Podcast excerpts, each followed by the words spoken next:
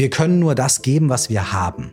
Und wenn wir keine Geduld mehr haben, wenn wir keine Kraft mehr haben, wenn wir kein Mitgefühl für uns selbst haben, wenn wir keine Fürsorge für uns selbst haben, können wir das anderen Menschen nicht geben. Und deswegen ist es unglaublich wichtig, diese Dinge, die wir in die Welt hinaustragen wollen, auch für uns selbst zu kultivieren, damit wir nachher im Außen umso effektiver sein können. Es ist nicht egoistisch, es ist unterm Strich sogar altruistisch.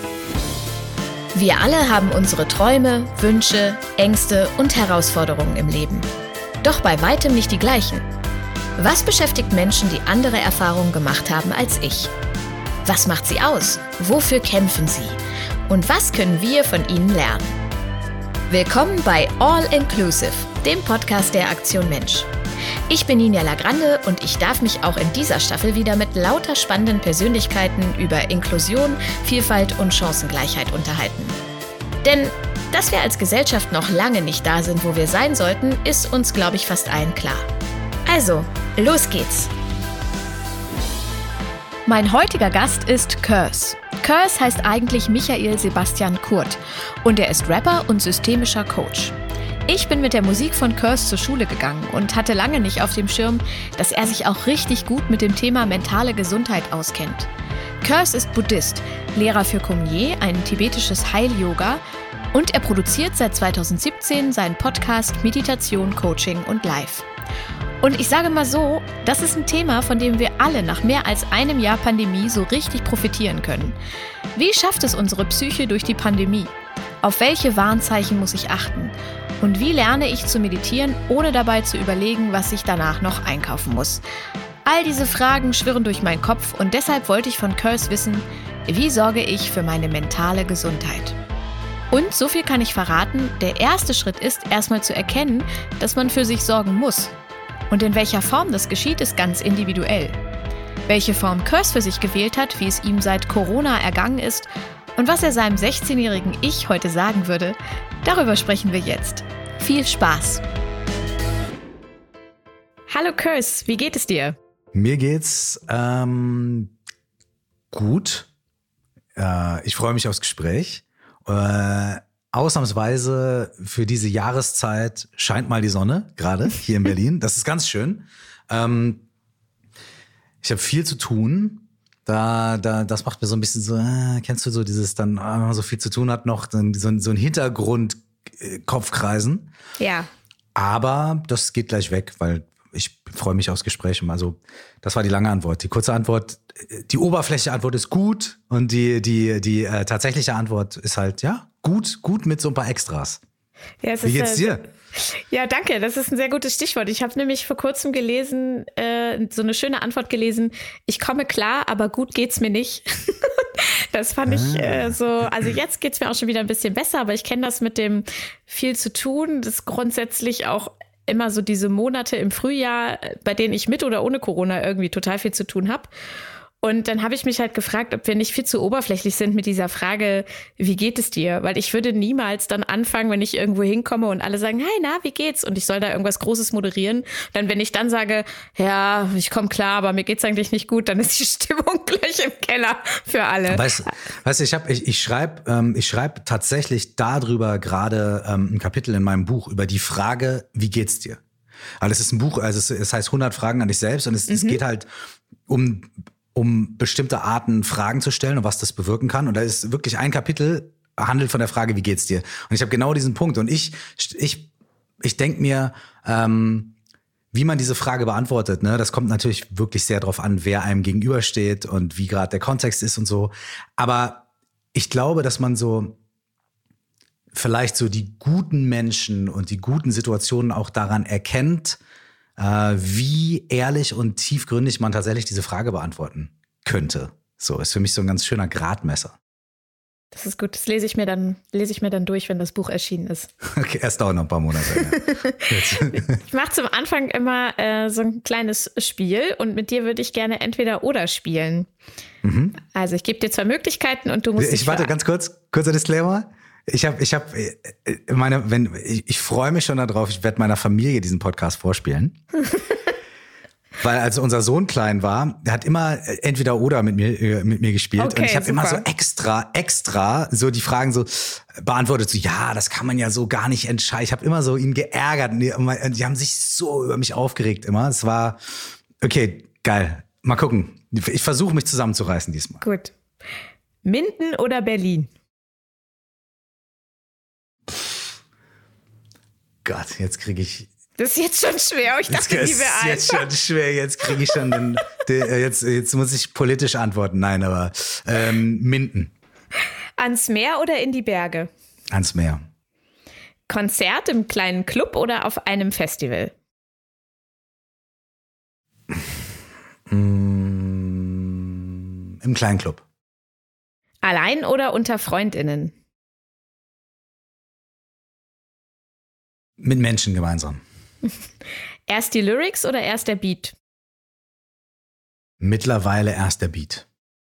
Frühaufsteher oder Nachtarbeiter? Nachtarbeiter. Roman oder Sachbuch? Ach, leider, leider. Sachbuch, Sachbuch, Sachbuch, Sachbuch, Sachbuch. Wieso leider? Ähm, weil ich, weil es voll ein Wunsch von mir ist, ähm, wieder irgendwie in diese Muße zu kommen, wirklich in so einen Roman einzusteigen, weil es bei mir meistens zehn Minuten dauert, wenn ich einen Roman lese und ich bin total inspiriert und innere Welten gehen auf, ich finde es voll schön, äh, aber ich finde irgendwie seit ganz langer Zeit nicht mehr diese Muße und das ist echt schade. Ich habe jetzt seit einiger Zeit tatsächlich wieder angefangen, ausschließlich Romane zu lesen, obwohl ich super viele neue Sachbücher hier auch liegen habe, die ich alle ganz spannend finde, weil das für mich so eine, jetzt wie du auch sagst, so eine Flucht ist aus diesem Mhm. sich wiederholenden Pandemiealltag irgendwie. Und ich dann so denke, boah, ich kann mir nicht noch mehr Probleme auf der Welt geben. Ich muss dann irgendwas Fiktives lesen und so richtig rauskommen. Das funktioniert bis jetzt auch so ganz gut. Ja, ich lese zum Glück wenig, also auch, aber nicht nur ausschließlich Sachbücher über Probleme. Ich lese tatsächlich auch irgendwie schöne Dinge, Okay, die, mich, die, mich, die mich inspirieren, die mir mir auch positive Gefühle auslösen, sagen wir mal so. Ähm, aber ja, du hast recht, für, vor allem das Komische ist, dass ich durch Romane auch total inspiriert werde. Ich werde dadurch total inspiriert, selber zu schreiben, Musik zu machen und so. Deswegen weiß ich gar nicht, warum ich mich da so irgendwie mir selber die Story erzähle. Ich hätte dafür irgendwie keine Zeit und keine Muße. Keine Ahnung, I don't know. Ja. Wanderstock oder Strandliege? Strandliege. Kaffee oder Tee? Mm, zurzeit Kaffee. Träumer oder Realist? Uff. Äh, ähm, Träumer. Ja, Träumer, der Sachbücher liest, lässt sich das vereinbaren? Nein, Na, absolut. Irgendwie bin ich so in, in den kleinen Dingen des Alltags und so weiter eher immer so Realist. Aber so, sobald ich irgendwie den Geist aufmache oder sobald ich über mein Leben nachdenke, was ich alles noch, was ich machen möchte oder was ich bisher auch gemacht habe, kommt es immer darauf zurück, dass ich schon immer ein großer Träumer war. Weißt du, weil sonst hätte ich mich niemals dafür entschieden, ja, ich versuche, ich versuch's mit der Mucke. Weißt du, der aus der, der, der Junge aus der Kleinstadt in, Nord in Ostwestfalen wird jetzt Rapstar, yeah, right. so, ja. Oder ne, solche Sachen. Also ähm, oh, ich irgendwie denke ich immer, ja, ich bin voll der Realist, aber wenn ich dann wirklich mal ehrlich zu mir selber bin, bin ich ein kompletter Träumer. Ja, ich glaube, ich auch. Äh, ich hatte letztens, hat die Braunschweiger Zeitung, ich bin in Braunschweig aufgewachsen, Mhm. und äh, die hatte mich dann so auf dem Titel, weil ich da demnächst äh, Ah, so einen cool. kleinen Auftritt mache. Und da stand dann halt so, sie hat ihre Jugend in Braunschweig verbracht und jetzt ist sie deutschlandweit bekannt. Und ich dachte, okay, das ist der Tag von der 16-jährigen Ninja, wo sie jetzt die drei Kreuze im Kalender machen kann. Das steht in der Heimat auf der Zeitung. Deswegen kann ich das sehr gut nachvollziehen. Ja. Ist doch immer auch noch so, so was Besonderes, wenn dann wirklich, egal wie, wie, wie, wie, also Minden und Braunschweig sind ja jetzt nicht mini kleine Dörfer oder sowas. Nee, ne? nee, nee, aber, genau. aber trotzdem ist es natürlich jetzt nicht Berlin oder New York. Ähm, ist doch echt, aber trotzdem abgefahren, dass das dann doch unterm Strich noch irgendwie das Schönste ist, wenn es irgendwie zu Hause in der Zeitung steht. So, ne? Ja, das ist richtig. irgendwie echt noch das Schönste so. Ja. Ja. Ähm, das war's schon mit dem kleinen Spiel. Und wir machen aber Okay. direkt weiter so mit dem, mit dem Träumen und äh, äh, dem, dem kleinen Jungen aus Minden. Wie bist Super. du vom Rapper zum systemischen Coach geworden? Also Es war ein langer Weg. Aber man könnte sagen, dass ich mich schon immer für beides begeistert habe. Ähm, also nicht spezifisch fürs systemische Coaching, aber für so die Fragen, die uns Menschen beschäftigen. Irgendwie, wer bin ich? Wer sind die anderen? Warum sind wir so, wie wir sind? Warum gehen wir auf eine bestimmte Art und Weise miteinander um? Wie können wir besser zu uns selbst sein und zu anderen Menschen? Das sind Sachen, die mich schon immer beschäftigt haben. Die haben mich tatsächlich auch schon beschäftigt, als ich wirklich ein, ein Kind war. Ähm, und ich hatte dann so ein Schlüsselerlebnis. Ich wusste gar nicht, was ein Psychologe oder eine Psychologin ist. Bin dann aber in der zweiten Klasse dann mal zum Psychologen geschleppt worden und ähm, war da zwei, dreimal und es war für mich irgendwie so mega gut. Ja. Weil ich irgendwie so total das Gefühl hatte, boah, da ist ein Mensch und dann auch noch ein erwachsener Mensch, der hört mir zu und äh, der ist an mir interessiert und der hilft mir dabei, mich selbst besser zu verstehen und so weiter. Und dann habe ich in der zweiten Klasse den Berufswunsch Psychologe gehabt. Und den habe ich das ist ja großartig, dass das auch so gut für dich funktioniert hat. Also da muss das ja auch echt ein ja. guter Mensch gewesen sein. Absolut, so. absolut. Ich hatte ein ganz großes Glück, weil es ist ja auch nicht selbstverständlich, dass ja. das immer gleich zündet. Genau, ich wollte in der zweiten Klasse Psychologe und tatsächlich habe ich dann angefangen, als ich zur Uni gegangen bin, Psychologie zu studieren. So, also das hat sich wirklich, also für mich war ab der zweiten Klasse war klar irgendwie Psychologie und dann so ab der fünften war klar, ma, lieber Rapper. aber, aber für den ganz unwahrscheinlichen Fall, dass das nicht klappt, äh, dann Psychologie. Und ähm, letztendlich habe ich dann hauptsächlich Soziologie studiert, weil mich das dann doch irgendwie mehr interessiert hat. Aber dieses Interesse dafür, für Menschen und für, für, für, für mich selbst und für meine inneren Vorgänge, das hatte ich schon immer. Und das hört man eigentlich auch schon auf meinem ersten Album, so an den Texten. Feuerwasser. So hieß das erste Studioalbum von Curse, erschienen im Jahr 2000. Da war ich gerade 17 Jahre alt und dank dem kommerziellen Erfolg von Eminem plötzlich auch Hip-Hop-Fan. Curse rappt damals wie heute viel über sich selbst, seine Gefühle und Zwischenmenschliches. 2001 erreichte das Nachfolgealbum von innen nach außen die Top 10 der deutschen Charts und wurde vom Hip-Hop-Magazin Juice zum besten nationalen Album gekürt.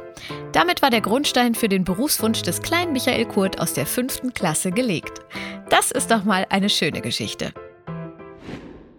Und dann habe ich ja, also bin ich Rapper geworden und habe dann irgendwie zehn Jahre die, die, die Rap-Karriere äh, oder länger als zehn Jahre halt irgendwie da Vollgas gegeben. Und habe aber immer gemerkt, so, dass es dann halt auch Teile an mir und in mir gibt, die dadurch vielleicht auch ein bisschen zu kurz kommen. Äh, und dann, deswegen habe ich da so viel Sachbücher schon gelesen, um mich halt irgendwie fortzubilden weil andere Freunde von mir waren dann auf der Uni und ne und ich war halt habe dann halt Rap Rap gemacht, was auch total toll ist, aber ich hatte halt so ein ganz anderes Leben. Und ich habe mir das dann selber irgendwie geholt, dadurch, dass ich halt irgendwie vielleicht irgendwo mal einen Kurs gemacht habe oder ähm, oder oder Sachen gelesen habe, Vorträge gehört habe und so. Und irgendwann kam dann der große Bruch ungefähr 2010, wo ich dann äh, eine sehr sehr große innere Krise gehabt habe, ähm, wo ich, wo ich äh, versucht habe, aus einem sehr, sehr, sehr tiefen Tal wieder rauszukommen. Und da bin ich dann quasi wieder als Klient ähm, mit Coaching und äh, Therapie in Berührung gekommen. Mhm. Und das hat mir wieder so sehr geholfen und so diese alte Liebe wieder entfacht bei mir, dass ich gesagt habe, okay, jetzt ist der richtige Zeitpunkt, dass ich das vertiefe und dass ich selber äh, also wohl konsequenter äh, ne, also an mir selber arbeite, aber auch irgendwie ein bisschen auch lerne, ähm, wie, wie das so funktioniert, die Tools und die Methoden. Und meine Motivation war, das hat, das tut mir so gut, das hilft mir so sehr.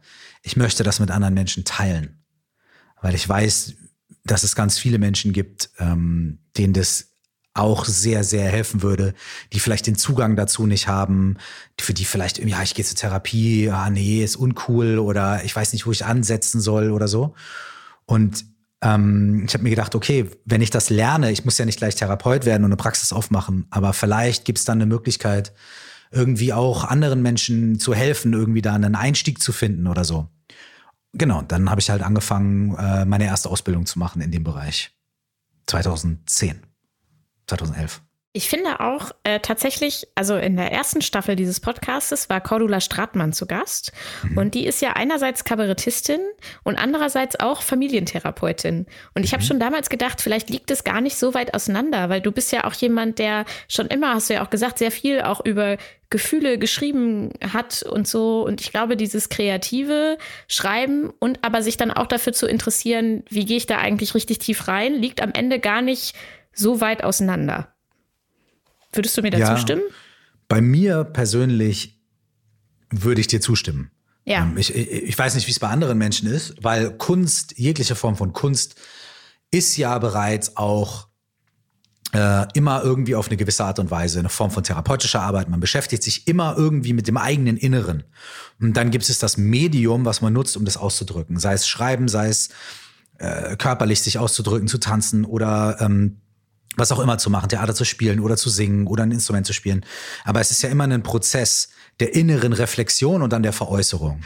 Ähm, ob das dann bei allen Menschen auch noch damit einhergeht, dass man sich automatisch auch noch ähm, so quasi für dieses wirklich klassische therapeutisch-psychologische interessiert, weiß ich nicht. Bei mir ist es tatsächlich aber so, ähm, bei mir ist es so. Und ich würde auch sagen, mir hat mal ein ganz bekannter deutscher Motivationscoach gesagt, ja, ähm, du wirst nie Erfolg haben, weil äh, du machst zu viele Sachen gleichzeitig.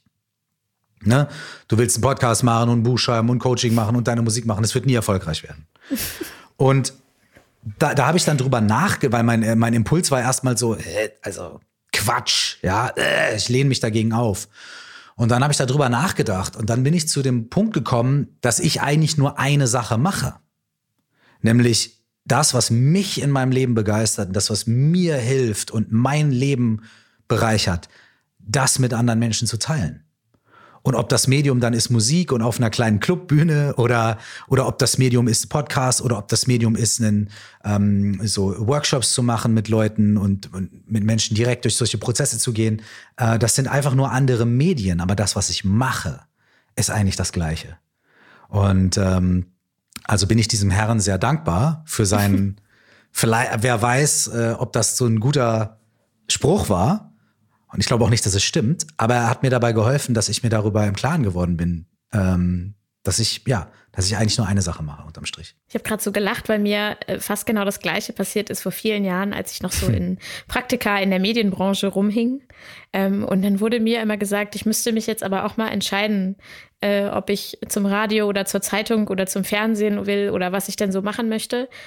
Und ich habe da lange Jahre drüber nachgedacht und hab dann, bin dann eben zu dem Schluss gekommen, na ja, das, was ich mache, ist Geschichten erzählen. Und mhm. das mache ich halt über verschiedene Kanäle. So, also es ist wirklich Voll. sehr, sehr ähnlich. Ich habe dazu einen ganz schönen Gedanken oder auch einen ganz schönen Satz, den ich mir auch immer wieder sage und den ich auch anderen Leuten ähm, manchmal sage, weil ich ihn so schön finde. Man fragt sich immer ja, was will ich eigentlich wirklich? Ne? Selbst wenn es nicht von außen an uns herangetragen wird, ja, du musst dich jetzt entscheiden, haben wir selber ja oft das Gefühl, ich muss mich jetzt entscheiden.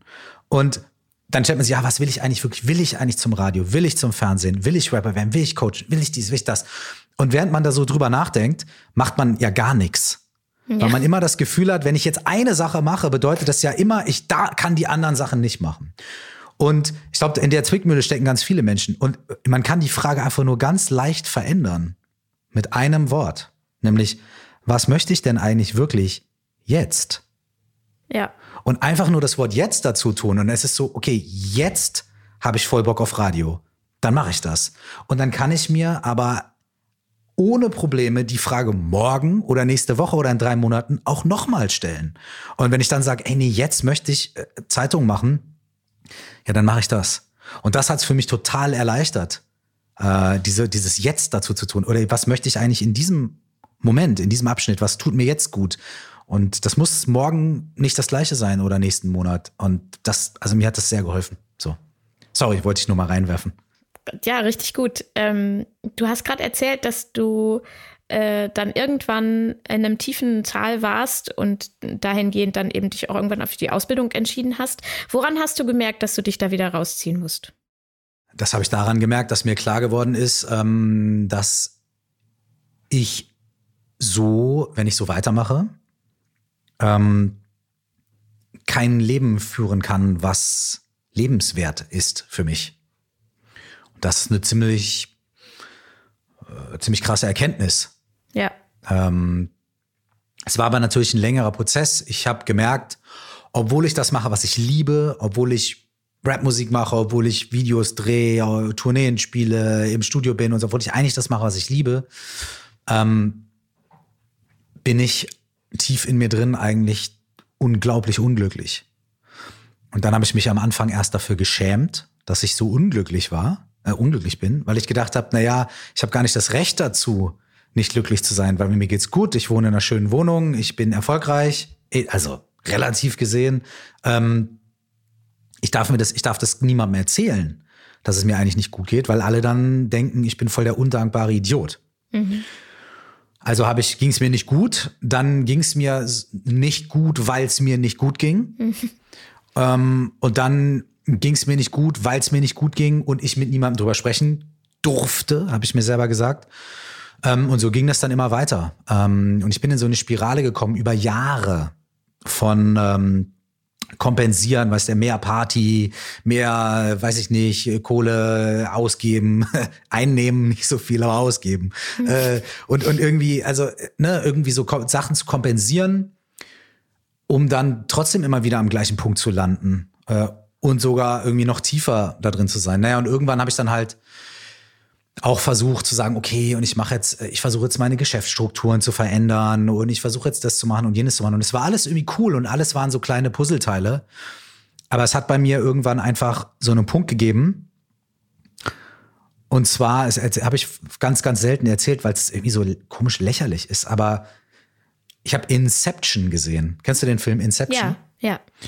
Ähm, und in Inception ist es ja so, dass, dass da wird äh, der ganze Film oder fast der ganze Film spielt eigentlich auf der unterbewussten Ebene, auf einer Traumebene, wo extrem viel mit unterbewussten Bildern und Archetypen passiert. Und es gibt so den Protagonisten und der sabotiert alle Missionen.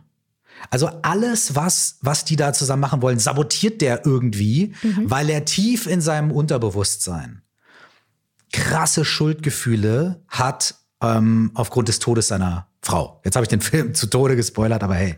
ähm, ähm, und ich habe den Film gesehen und ich bin da rausgekommen und ich war mehrere Tage wie in so einem, in, wie in einer Trance. Also wie, als ob dieser Film mich hypnotisiert hätte. Und mir ist bewusst geworden, dass, dass es in mir, in meinem Unterbewussten, in meinen, in meinen tiefen Ecken, da gibt es Sachen, die werden alles, was ich mache, sabotieren und negativ einfärben. Für den Rest meines Lebens. Es sei denn, ich gucke sie mir an. Es sei denn, ich gehe dahin. Und das hat in letzter Konsequenz irgendwie, dieser, dieser Gedanke hat, hat tatsächlich dieser Film Inception bei mir ausgelöst. Weil, weil, weißt du, da wurde mir das irgendwie einfach auf eine Hollywood-Art und Weise mit einem coolen Soundtrack einfach mal gezeigt. Und das hat irgendwie bei mir gescheppert. Und da, deswegen habe ich dann angefangen zu sagen, okay, ich kann zwar irgendwie hier ein bisschen äh, mehr Ordnung in mein Leben bringen und Pläne schreiben. Ich kann hier irgendwie versuchen, Businessstrukturen anders zu machen. Ich kann hier irgendwie versuchen, ein bisschen mehr so und so zu leben. Aber eigentlich muss ich dahin, wo, wo ich eigentlich nicht hingucken möchte. Aber das ist die Wurzel. Und ja, und dann so hat das dann angefangen, dass ich ähm, gesagt habe, okay, ich muss das jetzt irgendwie radikal machen. Was macht denn eigentlich ein systemischer Coach für die, die uns zuhören und gar nicht wissen, was das bedeutet? Ja, systemische, systemisches Coaching ist die erste Ausbildung, die ich dann gemacht habe. Also ich arbeite mittlerweile absolut nicht nur systemisch, sondern auch viele andere Sachen. Aber äh, systemisches Coaching ist so eine ganz große Grundlage und auch das, was mich am Anfang so fasziniert hat. Ähm, der Begriff Coaching ist in Deutschland nicht geschützt. Das heißt, jeder Mensch kann sich ans Klingelschild schreiben, Coach. Jeder Mensch darf irgendwelche Kurse verkaufen und Menschen Tausende von Euros abnehmen mit, in Anführungsstrichen, Coaching. Du brauchst dafür keine Ausbildung, keine Qualifikation, nichts. Ja? Ähm, und dann gibt es halt innerhalb dieses Coachings gibt es halt verschiedene Strömungen und einige dieser Strömungen, wie zum Beispiel das systemische Coaching, das sind die, die auf wissenschaftlichen Dingen beruhen, die, wo es die aus verhaltenstherapeutischen äh, Quellen kommen, die ähm, auf äh, auf bestimmten psychologischen Prinzipien basieren, die erprobt sind und so weiter. Ja, also das ist dann weniger Chaka Chaka und mehr halt wirklich so, okay, was funktioniert wirklich? Welche Methoden sind in der Praxis wirklich nachhaltig, ähm, äh, hilfreich und so weiter? Und äh, dann hat sich dieses ne, es hat sich dieses systemische Coaching halt rausgebildet, um sich so ein bisschen abzusetzen, auch so von anderen Formen des Coachings. Das Besondere oder sagen wir mal vielleicht das Schöne am systemischen Coaching ähm, sind meiner Meinung nach äh, zwei Sachen. Die erste Sache ist, daher kommt auch das Wort System. Man betrachtet, man, man, man geht davon aus, dass nichts isoliert auftritt. Also wenn ich sage, ich habe ein Problem, ähm, dann sehe ich vielleicht den Wald vor lauter Bäumen nicht, aber dieses Problem tritt immer innerhalb eines gewissen Systems auf. Das heißt, ich schaue nicht nur, okay, was ist dein Problem, was denkst du dazu, sondern ich gucke mir dein System an, dein Umfeld, dein Arbeitsumfeld, dein persönliches Umfeld und betrachte halt, welche Faktoren auf die Entstehung des Problems einwirken können und welche Faktoren von die man vielleicht gar nicht auf dem Schirm hat, vielleicht auch bei der Lösung dieses Problems oder dieser Situation helfen können. Das heißt, man, man betrachtet immer das gesamte System in dem die Probleme oder die Situationen auftreten. Das finde ich sehr schön, weil man könnte sagen, dass es etwas ganzheitlicher ist. Mhm. Ne? Und das Zweite, was ich so schön finde, worüber ich auch meine Abschlussarbeit geschrieben habe, ist, dass man als systemischer Coach immer davon ausgeht, wir als Coaches, wir wissen nichts. Ich bin kein Experte für, für dich und deine Situation, denn ich kenne dich gar nicht wirklich. Aber so, und, und du als die Person, die eigentlich ein Problem mitbringt, du bist diejenige, die auch die Lösung schon in sich trägt. Du bist diejenige, die am meisten Wissen über die Situation hat, die, die alle Insights und Outsides davon kennt und so weiter. Das heißt, mein Job als systemischer Coach ist nie, dir irgendeine coole Lösung zu geben, weil ich ein Macker bin, der jetzt hier irgendwie das Leben gecheckt hat. Schade. Ja, ich weiß, es kommen, kommen einige Leute und sagen, ey, du bist halt systemischer Coach, pass mal auf, gib mir jetzt, gib mir mal einen Tipp. Ja. Und natürlich gibt es manchmal auch Situationen, wo man einen Tipp gibt, wenn man jetzt sagt, ey, ganz ehrlich, also du hast Probleme mit, äh, mit deinem Plattenlabel. Ich hatte auch mal ein Plattenlabel, da kann ich dir mhm. vielleicht einen Tipp geben. Ja, das ist aber kein systemisches Coaching. Ähm, als systemischer Coach sagt man, hey, du bist die Expertin, der Experte für dein Problem. Und mein Job ist es als Coach, dir dabei zu helfen, das wieder zu erkennen, deine eigenen Lösungen zu finden, deine eigenen Ressourcen zu aktivieren und auf Lösungen zu kommen, die mir als Coach niemals eingefallen wären. Weil ich, I don't know, ja, ich habe vielleicht irgendeine Theorie und mutmaße irgendwas in meinem Kopf, aber man lernt sogar, die eigenen Theorien, die eigenen Mutmaßungen immer wieder hinten anzustellen, sich immer wieder selber zurückzunehmen. Und das finde ich so krass daran. Weil das was ist, was wir im normalen Umgang ganz selten miteinander machen. Wir haben ja, jemand sagt, ja, ach, ich habe jetzt folgendes Problem und dann sagen wir ja meistens, ah, Mensch, versuch doch mal bla bla bla bla bla. Ja, das kenne ich, das hat mir auch geholfen. Mach doch mal dies, mach doch mal jenes. Ist auch cool, hat auch seinen Platz. Aber was wir in dem Moment ja auch machen, wenn wir ganz ehrlich sind, ist, wir betrachten auf einmal das Problem der anderen Person, die Situation der anderen Person durch unsere eigene Brille. Ja. Wir machen das Ding auf einmal total zu einer Ich-Sache. Also was ich tun würde, was mir geholfen hat, was ich darüber denke, ist auch okay. Aber wir verlassen eigentlich das Feld der anderen Person, der Person, die uns gegenübersteht. Und das zu lernen und das zu üben und das zu praktizieren, zu sagen, okay, ich bleibe bei der anderen Person. Ich bin jetzt gerade nicht wichtig. Die andere Person ist wichtig. Ich bleibe bei der. Ich höre der Person zu und versuche mit Fragen, mit Ideen, mit Techniken die anderen Personen zu empowern. Das finde ich so, das finde ich so krass. Und das ist das, was ich daran so, was mich daran so begeistert und so fasziniert, so wertschätzend ist. Das ist für mich systemisches Coaching. Jetzt sind wir ja ähm, seit ein bisschen mehr als einem Jahr irgendwie quasi in so einer Ausnahmesituation. Für mich war das so, dass das letzte Jahr immer so in Wellen äh, ging. Mhm. Äh, Im Nachhinein hätte ich vielleicht die ersten Monate, so März, April, Mai letztes Jahr der Pandemie, ein bisschen mehr genießen sollen, weil ich gezwungen war, mal runterzufahren und auf dem Sofa zu mhm. sitzen. Mhm. Auf der anderen Seite habe ich mir damals dann eben Sorgen um mein finanzielles Einkommen äh, mhm. gemacht. Und jetzt performt man auf eine Art so einen Alltag, finde ich, wieder, obwohl wir immer noch diese Ausnahmesituation haben. Wie geht's dir damit und wie hast du das letzte Jahr erlebt? Hm, tja, ich kenne das auch mit diesen Wellen. So, es gibt ja eh immer so Phasen, die ich habe. Ne? Mal läuft es irgendwie ein paar Wochen oder ein paar Monate super und ich bin guter Dinge und dann ist wieder ach, zäh. Ähm, das hat sich, glaube ich, ein bisschen intensiviert. Und vor allem diese zähen Phasen haben sich ein bisschen intensiviert. Obwohl, wenn ich ganz ehrlich bin, vielleicht nicht die zähen Phasen, sondern vielleicht irgendwie wie so eine Art. Ich habe das Gefühl, dass die letzten anderthalb Jahre irgendwie ein bisschen dumpfer gewesen sind ja. bei mir. Weißt du? Weil alles gleichförmiger geworden ist. Ne? Es gab weniger, ähm, ist ja auch klar, wir waren dann meistens zu Hause und es gab halt weniger Möglichkeiten für uns, irgendwie so einschneidende Erlebnisse zu haben. Ne? Also es ist so ein bisschen, so ein bisschen dumpf und gleichströmig gewesen. Das Schöne, was ich entdeckt habe oder was, oder was ich mir daraus mitgenommen habe, ist, ähm, eine neue und andere Verbindung zu Menschen zu finden, selbst wenn man sich nicht ähm, face-to-face sehen kann. Ich bin auch ein bisschen Zoom-müde, ja, aber trotzdem ist es für mich, es ist für mich eine total tolle Entwicklung, ähm, dass dieses Zusammenkommen im virtuellen Raum auch international und so weiter einfach selbstverständlicher geworden ist dass ähm, die Menschen nicht mehr so große Hemmungen haben, auch irgendwelche Sachen zu besprechen online und so weiter, weil mir das zum Beispiel total ermöglicht hat, ganz viele tolle Sachen zu machen auf internationaler Ebene, die ich sonst niemals hätte machen können, weil ich hätte gar nicht die Zeit oder das Geld gehabt, jetzt irgendwie nach Amerika zu fliegen und drei Wochen später nach Brasilien zu fliegen und da mit irgendwelchen Menschen tolle Workshops zu machen. Mhm. Aber jetzt hatte ich halt die Möglichkeit, das zu machen auf die virtuelle Art und Weise. Und natürlich auch ähm, wir haben, ich habe auch im letzten Jahr, in den letzten anderthalb Jahren sehr viele von meinen äh, Coaching-Aktivitäten halt auch in den virtuellen Raum verlagert und habe mit, mit, mit Hunderten von Leuten äh, Workshops gemacht und Coachings gemacht und so weiter.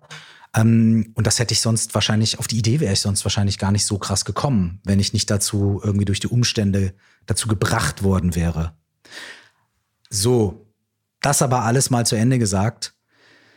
Ähm, ich ich sehne mich total danach, äh, draußen zu sitzen, wieder mit Freunden und irgendwie zusammen auf einer Wiese zu sitzen und irgendwie zu lachen und sich irgendwie herzlich in den Arm zu nehmen und äh, ohne irgendwie, natürlich habe ich auch schon Menschen in den Arm genommen in den letzten anderthalb Jahren, ja, aber ohne irgendwie so große Sorgen dabei auch zu haben. Ähm, und äh, da, danach sehne ich mich auch total. Oh Mann, ich weiß genau, was Curse meint. Tatsächlich bin ich eine Person, die sich zu Beginn der Pandemie noch gefreut hat, dass sie jetzt nicht mehr alle Leute umarmen muss. Ich stehe da nämlich gar nicht so drauf. Aber inzwischen vermisse selbst ich den vertrauten Schweißgeruch meiner Freundinnen. Im vergangenen Jahr habe ich mich mit wenigen ausgewählten Leuten immer verabredet, ob es okay ist, wenn wir uns umarmen beim Treffen. Und das waren jedes Mal ganz große Gefühle. Ich freue mich, wenn das wieder ganz normal möglich sein wird und werde dann zwar nicht jede Person drücken, die mir über den Weg läuft, aber zumindest all jene, die ich in den letzten Monaten besonders vermisst habe. Ich bin aber auch bereit, irgendwie noch ein paar Monate irgendwie äh, Zurückhaltung zu praktizieren, um, um irgendwie ähm, ne, so äh, keine anderen Menschen zu gefährden oder ne, so, weil man, man weiß es ja nie. So. Ähm, ja, ich, es ist okay, aber meinetwegen, also ich würde auch gerne mit dem Finger schnippen und morgen ist alles irgendwie neu. Wäre schon, wäre schon sehr nice. Hätte ich großen Bock drauf. Wie sorgt man für die eigene mentale Gesundheit in so einer langen Ausnahmesituation? Wahnsinnig gute, wichtige und schöne Frage. Ähm, ich würde die gerne auf zwei Arten beantworten. Ähm, die erste Art ist die allgemeine Art. Ja, so, äh, wir haben ja gerade gesagt, keine Tipps geben, aber dann muss man jetzt halt mal vielleicht irgendwie so ein bisschen allgemeiner sprechen. ähm, die erste Sache ist, ähm, es ist gut, direkt zu gucken, okay, was tut mir gut? Und welche Sachen, die mir gut tun, kann ich jetzt auch unter solchen Umständen machen? Denn erstmal, also wenn, und da hier, das ist der, der, das, das, wie nennt man das Vertrackte bei der Sache. Wenn man sagt, äh, ich wünsche mir mehr Freiheit, dann findet man auf der Suche nach Freiheit erstmal all die Punkte, an denen man nicht frei ist. Und dann kann man da stehen bleiben und sagen, hier bin ich nicht frei, da bin ich nicht frei, scheiße, scheiße, scheiße, scheiße, bäh, bäh, bäh, bäh, und sich damit auseinandersetzen. Das ist eine Möglichkeit. Ist aber nicht so produktiv. Was produktiver ist, ist zu sagen, okay, da und da und da bin ich noch nicht frei. Was ist das, was ich, wo, wo bin ich frei? Wie kann ich das mehr erfahren? Und wie kann ich das dann erweitern und ausbauen? Und genauso ist es auch mit Selbstfürsorge und mentale Gesundheit so. Ey, wo fühle ich mich wohl? Wo geht es mir gut? Was hilft mir? Und dann begegnen mir vielleicht als erstes Dinge, die ich jetzt nicht machen kann. Ah, mir hilft es immer, meine Freunde zu umarmen. Gut, kann ich jetzt nicht machen. Oder mir hilft es immer, in den Urlaub zu fahren. Okay, kann ich jetzt nicht machen. Gut. Dann kann man da stehen bleiben, aber man kann auch einen Schritt weitergehen und kann sagen, okay, was sind denn die Dinge, die, die ich machen kann, die mir helfen, die in meinem Verfügungsbereich liegen und sich darauf zu fokussieren und zu sagen, okay, da lasse ich mich nieder, das praktiziere ich jetzt mehr, darauf fokussiere ich mich. Und dann bin ich ein bisschen supported, dann bin ich ein bisschen gestärkt, dann geht's mir ein bisschen besser. Ich bin ein bisschen ruhiger und von dem Punkt aus kann ich mir dann auch meine Probleme anschauen und die Dinge, die noch nicht so gut sind und kann sie aber ein bisschen mehr Bodenhaftung, ein bisschen mehr Stärke und ein bisschen mehr Klarheit vielleicht angehen, als wenn ich direkt da reingesprungen wäre. Das heißt, ich finde, es ist immer total gut und wichtig, sich wirklich auf das, auf die Ressourcen zu besinnen. Auf das zu besinnen, was man hat, was für einen da ist, was man nutzen kann, was einem helfen kann. Ähm, und manchmal sind es halt kleine Dinge, ne, die man zusätzlich noch implementieren kann. Also ich bin irgendwie so voll der Spaziergangsmuffel, aber ich muss mir zugestehen, es tut mir gut, einfach auch mal eine halbe Stunde rauszugehen. Und selbst wenn ich am liebsten in der Natur wäre, ich wohne halt mitten in der Stadt, gehe ich halt in der Stadt mal raus, drehe eine Runde. Es ist nicht optimal, aber es ist schön und es hilft mir. Oder ich setze mich hin und ich meditiere ein bisschen. Das hilft mir sehr dabei, meine Gedanken zu beruhigen. Das hilft mir sehr dabei, bisschen mehr irgendwie in meinem Körper anzukommen und ein bisschen aus meinem Kopfkino rauszukommen. Da helfen mir manchmal fünf bis zehn Minuten schon echt sehr, vor allem wenn ich merke, dass ich sehr angespannt bin. Und das sind solche Kleinigkeiten, die sich so banal anhören, die man aber total praktizieren kann und die wirklich helfen.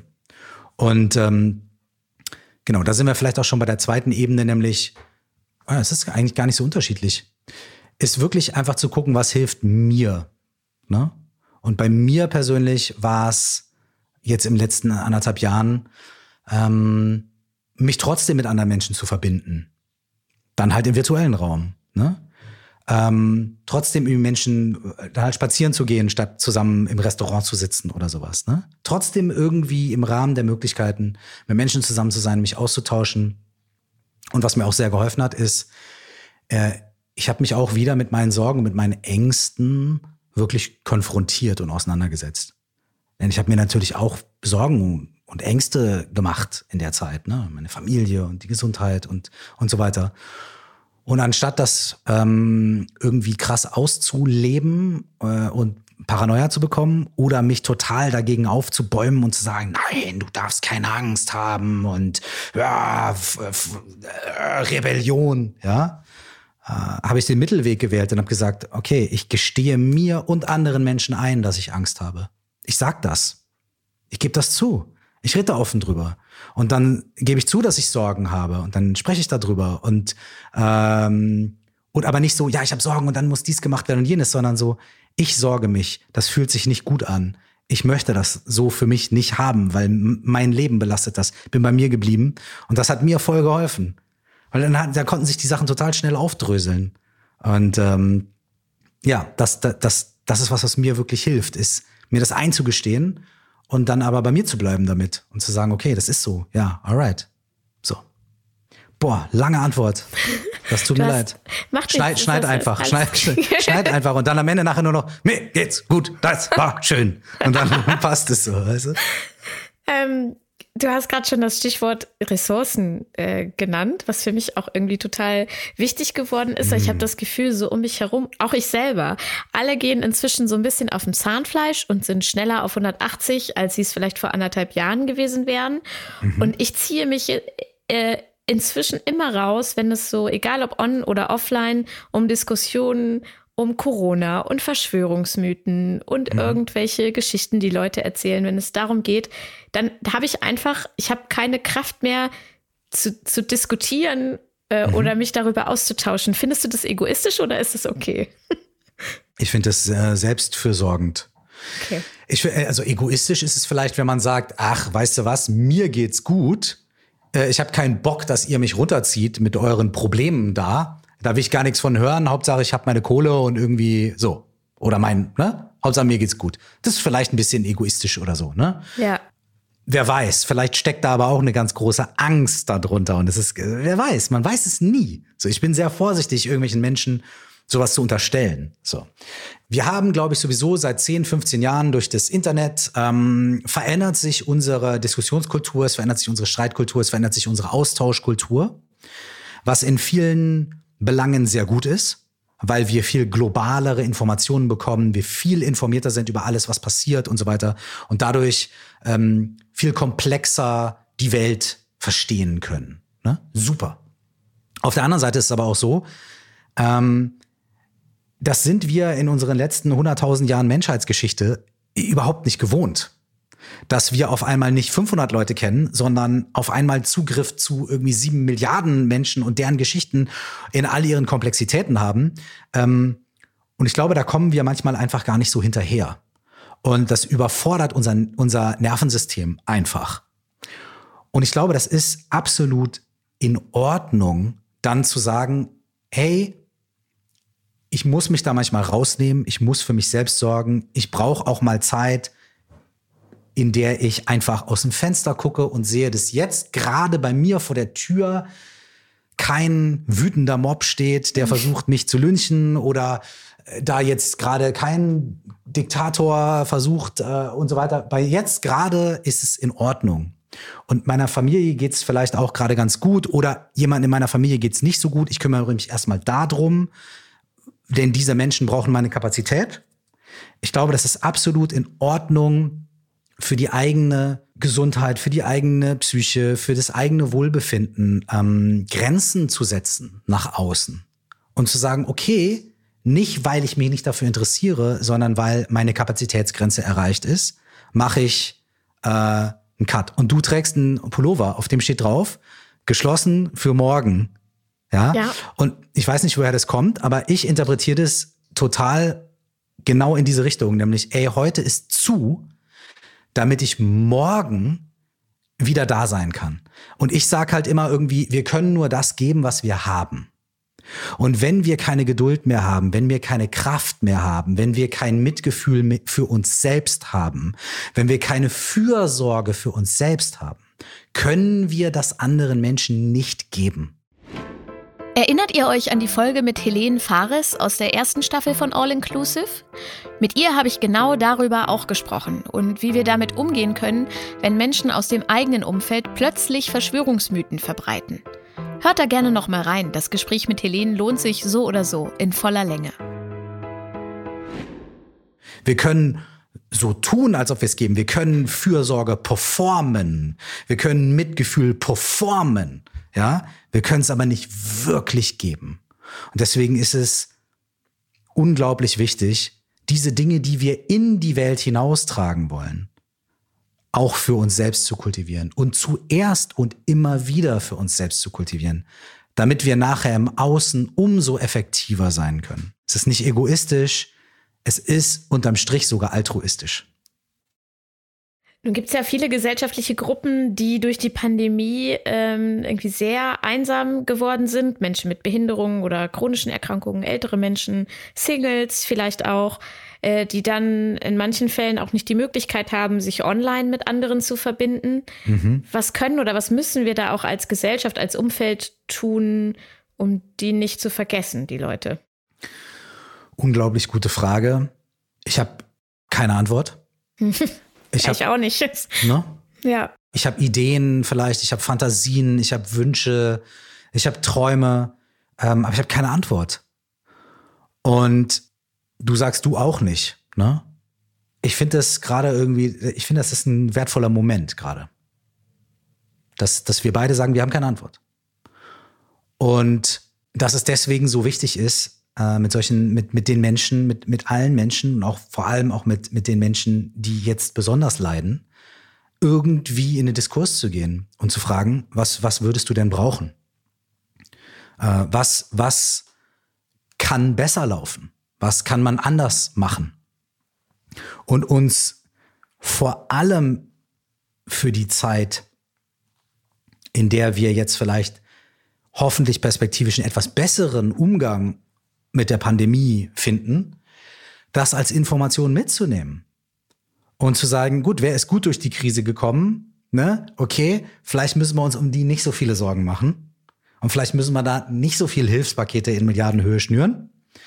Und bei wem hat es nicht so gut geklappt? Und vielleicht müssen wir da unsere Netze ausbauen. Vielleicht müssen wir da besser hinschauen. Vielleicht müssen wir da. Wir können uns ja nicht auf alle Eventualitäten vorbereiten, denn äh, ne? Wir wissen nicht, was morgen passiert. Man kann nicht für alles gewappnet sein. Immer, ständig und jede Eventualität. Aber die Diskussion ist so wichtig. Und es ist auch total wichtig zu sagen, ich habe keine Antwort. Weil in dem Moment, wo man sagt, ich habe keine Antwort, da ist alles möglich. Weißt du, da ist alles offen. Da kann alles entstehen. Ja. Und in dem Moment, in dem wir sagen, ja, ich weiß, wie es geht, oder da, oder wir machen jetzt einfach eins, zwei, drei, zack, zack, zack, da macht man schon wieder dicht. Da macht man sich und die anderen schon wieder irgendwie, äh. Aber in dem Moment, wo man sagt, ich weiß es nicht, ähm, was denkst du? Lass uns mal darüber quatschen und ich, es fühlt sich nicht cool an, keine Antwort zu haben, aber ich gehe damit. In dem Moment ist alles offen. Finde ich super. Ich denke auch zum Beispiel an äh, Kinder und Jugendliche und will nochmal zurück zu der Geschichte, die du erzählt hast, als du in der zweiten Klasse äh, beim Psychologen warst. Und da hast du ja vorhin gesagt, der hat mich ernst genommen und mit, sich mit mir unterhalten.